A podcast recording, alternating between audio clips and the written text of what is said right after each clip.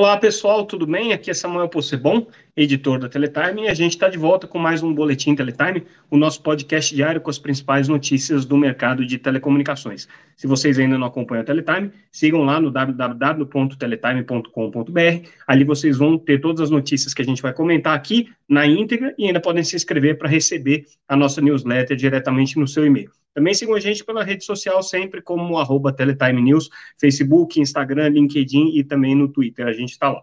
Como eu tinha prometido para vocês, essa semana a gente vai fazer o nosso podcast diretamente de Las Vegas, estamos aqui acompanhando o evento da Cisco, Cisco Live, é, mas hoje a gente não vai falar da Cisco, porque o evento começa na prática mesmo só amanhã, então a gente vai trazer informações sobre isso amanhã. Hoje, a grande notícia do dia, o grande fato do dia, está aí, é a indicação do Amos Guinness como CEO da Vital. Quem é o Amos Guinness? Foi presidente da Telefônica, foi presidente da GVT e é considerado pelos é, observadores aí do mercado de telecomunicações como um dos executivos mais inovadores e mais agressivos no mercado de telecom. Ele foi o fundador, o criador da GVT, uma empresa que entrou para competir no mercado de telefonia é, fixa em, no começo dos anos 2000, foi a empresa mais exitosa nisso, depois ele expandiu para a banda larga também com uma estratégia muito agressiva de crescimento na banda larga, abriu capital num determinado momento ali no, no, na primeira década dos anos é, é, 2000, depois ele vendeu a operação é, para a Telefônica, para a Vivo, assumiu o comando da Vivo, ficou um tempo como presidente da Vivo aqui no Brasil, depois é, é, se encaminhou para a Europa, para outros projetos, e estava mais recentemente é, tocando a área de, de varejo digital do BTG Pactual. Mas quando o BTG comprou a participação de controle na Vital, da Oi, todo mundo já apostou na hora que o Amo seria o presidente, esse rumor já estava rolando aí há algum tempo. E, de fato, foi o que aconteceu hoje, é, ele finalmente anunciou né, a sua posição, anunciou também é, o seu time de executivos que vão compor ali, são 12 executivos, 12 CEOs, perdão, 12 vice-presidentes que compõem o time com ele. Boa parte desses executivos vieram é, ainda da GVT, então são pessoas que já trabalharam com ambos, com quem ele tem muita é, afinidade. Muitos também vieram da Oi, né, que eram executivos da Oi, que agora é, passam a, a, exercer função é, é, de, de liderança na Vital. É, mas o mais importante do que isso, e aí é, é, onde eu destaco a grande novidade da coletiva que ele deu, foi é, a estratégia que o Amos anunciou. Né? Até então a gente vinha falando da, da Vital como uma provedora de é, redes neutras, o que não foi dispensado. Mas agora ficou mais claro que ele vai oferecer, além de redes neutras, serviços também, principalmente serviços de data center e de edge computing. Onde é que ele está mirando com isso? Ele está mirando o mercado de 5G, que vai ter uma grande demanda por é, servidores que ficam na borda da rede, que ficam próximos à rede de acesso.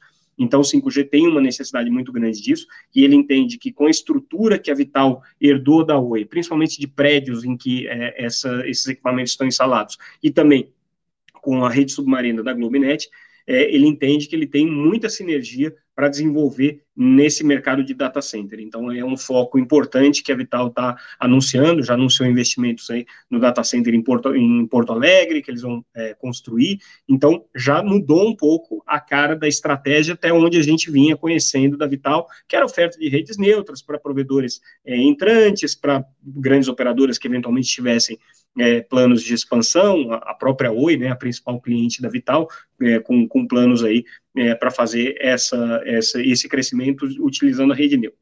E um outro foco interessante da estratégia que ele anunciou é a estratégia com atuação é, em redes privativas e redes virtuais é, de, de é, banda larga fixa.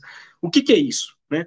É a possibilidade de você desenvolver com redes varejistas, por exemplo, com seguradoras, com empresas que têm um relacionamento com o consumidor, que têm um relacionamento próximo ao consumidor, mas não sejam operadores típicos de telecomunicações, a oferta de serviços com a marca deles, né, utilizando a rede da Vital, a Vital vai fazer toda a operacionalização daquilo para essas empresas, mas esses parceiros vão entrar com a própria marca. Como acontece hoje no mercado móvel, com o MVNOs, em que você tem empresas é, que prestam serviço com, é, utilizando a rede das operadoras móveis, mas com a sua própria marca e com o seu próprio relacionamento direto ali com o consumidor. Por exemplo, Correios tem essa, essa, essa política, times de futebol também têm estratégias parecidas, enfim, existem algumas operadoras de nicho também atuando em MVNOs, e aqui nesse caso, seria uma espécie de uma FVNO, né, uma Fixed Virtual, é, é, perdão, é, uma, uma, uma, uma operadora virtual fixa. Agora a tradução aqui da, da, da, sigla ficou complicada na minha cabeça.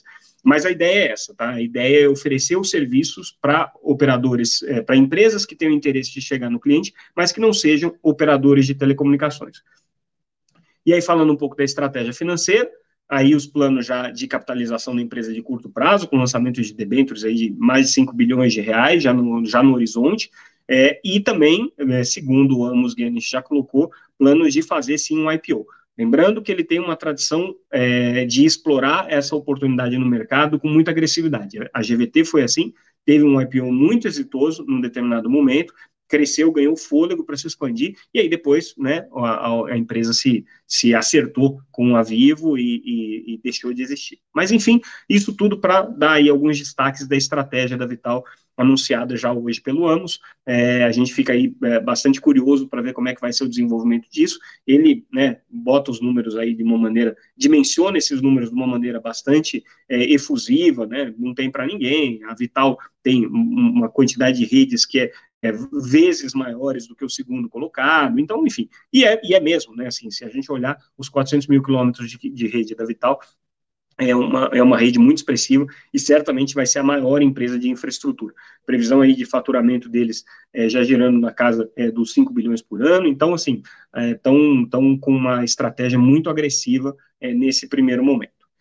É, Mudando então de assunto, aí falando um pouco sobre a BrisaNet, que tem agora, até para recuperar um pouco mais de confiança é, dos investidores, né, depois dos, dos, desempenhos ruins dos seus papéis, buscado dar é, informações mensais para os seus acionistas e não mais trimestrais. Então, hoje anunciaram é, uma, uma nova, uma nova é, leva de dados, de números, com crescimentos aí no mês de maio, interessante da, da, da BrisaNet, eles estão crescendo, né, a empresa tem conseguido é, um crescimento consistente, não é por aquisições, eles estão simplesmente expandindo aí organicamente, né, foram 18 mil clientes que eles é, conseguiram ampliar no mês de maio, é, estão quase chegando aí um milhão de, de usuários, e querem mostrar que eles são líderes ali no mercado, tem mais de 34% de market share no mercado do Nordeste, né, que é onde eles atuam, então é, a, a, estratégia da BrisaNet tem sido justamente nesse sentido aí de se colocar é, como uma operadora relevante.